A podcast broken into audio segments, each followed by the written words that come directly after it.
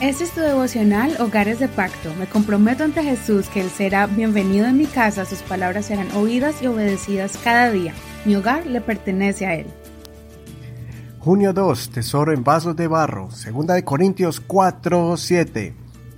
Con todo tenemos este tesoro en vasos de barro para que la excelencia del poder sea de Dios y no de nosotros. Estamos atribulados en todo, pero no angustiados, perplejos, pero no desesperados, perseguidos, pero no desamparados, abatidos, pero no destruidos. Siempre llevamos en el cuerpo la muerte de Jesús por todas partes, para que también en nuestro cuerpo se manifieste la vida de Jesús. Porque nosotros que vivimos siempre estamos expuestos a muerte por causa de Jesús, para que también la vida de Jesús se manifieste en nuestra carne mortal. De manera que en nosotros actúa la muerte, pero en ustedes actúa la vida. Sin embargo, tenemos el mismo espíritu de fe, conforme a lo que está escrito. Creí, por lo tanto hablé.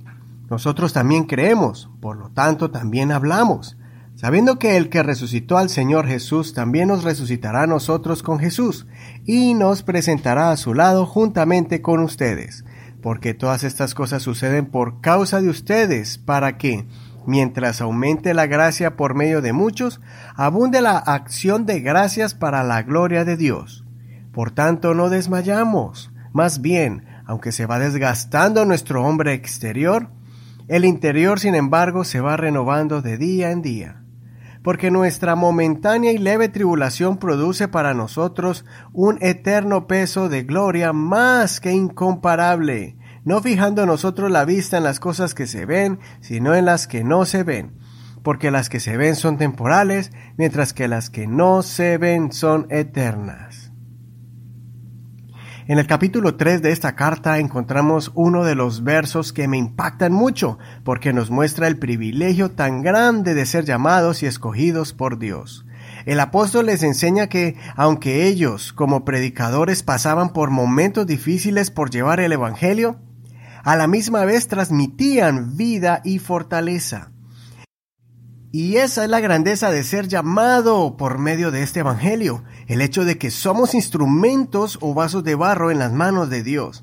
Ese mensaje tan poderoso, cuando el Espíritu de Dios nos llena, comienza a actuar en nosotros de forma sobrenatural, que es el que nos ayuda a superar cualquier circunstancia ardua y difícil.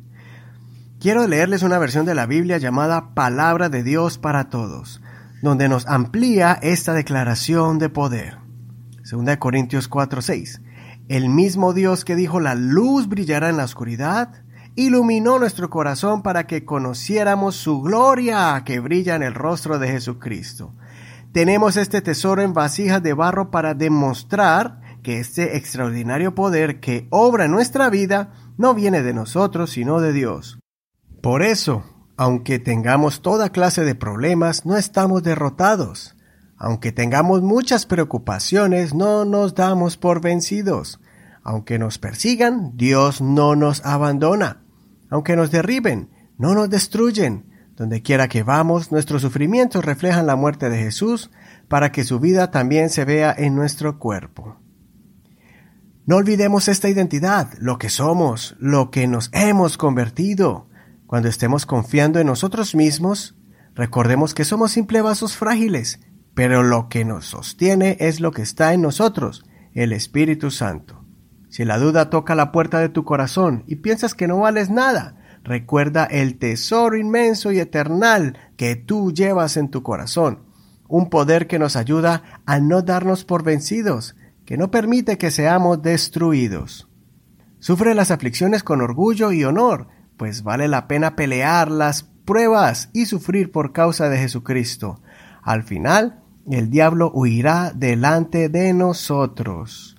Consideremos, ¿somos vasos dignos del Señor? ¿Estás desmayando o renovándote día a día? Soy tu amigo Eduardo Rodríguez. Que el Señor te ayude a pasar todas las pruebas y te revele cada día lo valioso que eres, un vaso en las manos de Dios.